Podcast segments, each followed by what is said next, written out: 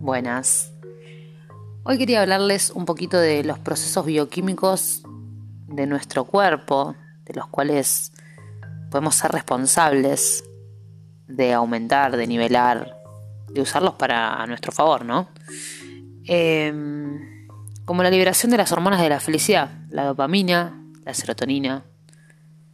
La dopamina la podemos liberar cuando entrenamos, ¿sí? Cuando liberamos dopamina estamos más en alerta, estamos más concentrados, más enfocados.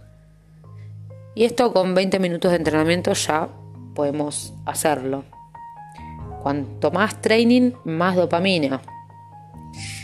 Cuando terminamos de entrenar, porque acá viene el otro beneficio, cuando terminamos de entrenar y ya liberamos la dopamina, ahí desciende la dopamina y aumenta la serotonina, es la antagonista, es una hormona antagonista. Es la que nos ayuda a regular el sueño, la temperatura, a controlar el apetito. Es decir, ahí ya, con esos dos procesos bioquímicos y esa liberación de hormonas, estamos haciendo dos cosas muy positivas para nosotros, que es el fin de estos podcasts, eh, de, tener beneficio para nosotros. Eh, tenemos entonces la dopamina y la serotonina. Y hay algo más que combinando, para entrar en un estado de flow, es combinar esto con una buena respiración. ¿Sí? El estado de flow es como una sensación de poder infinito. Flow, fluidez. ¿sí? La respiración es nuestra primera fuente de energía. ¿sí? Aumenta nuestra vitalidad, vitalidad física, psíquica y espiritual nos ayuda a restablecer el equilibrio.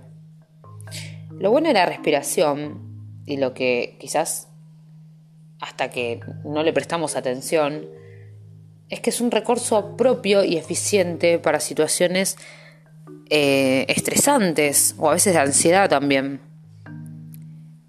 En todo el día, yo creo que si le preguntamos a 10 personas, 9 respiran de manera incompleta todo el tiempo.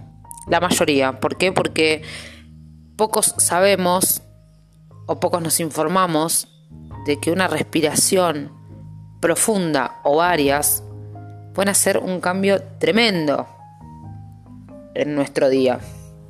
¿Sí? Respirar profundo y lento, utilizando todo el potencial de nuestros pulmones, activa áreas del cerebro que desactivan, por ejemplo, el estrés, la hiperventilación.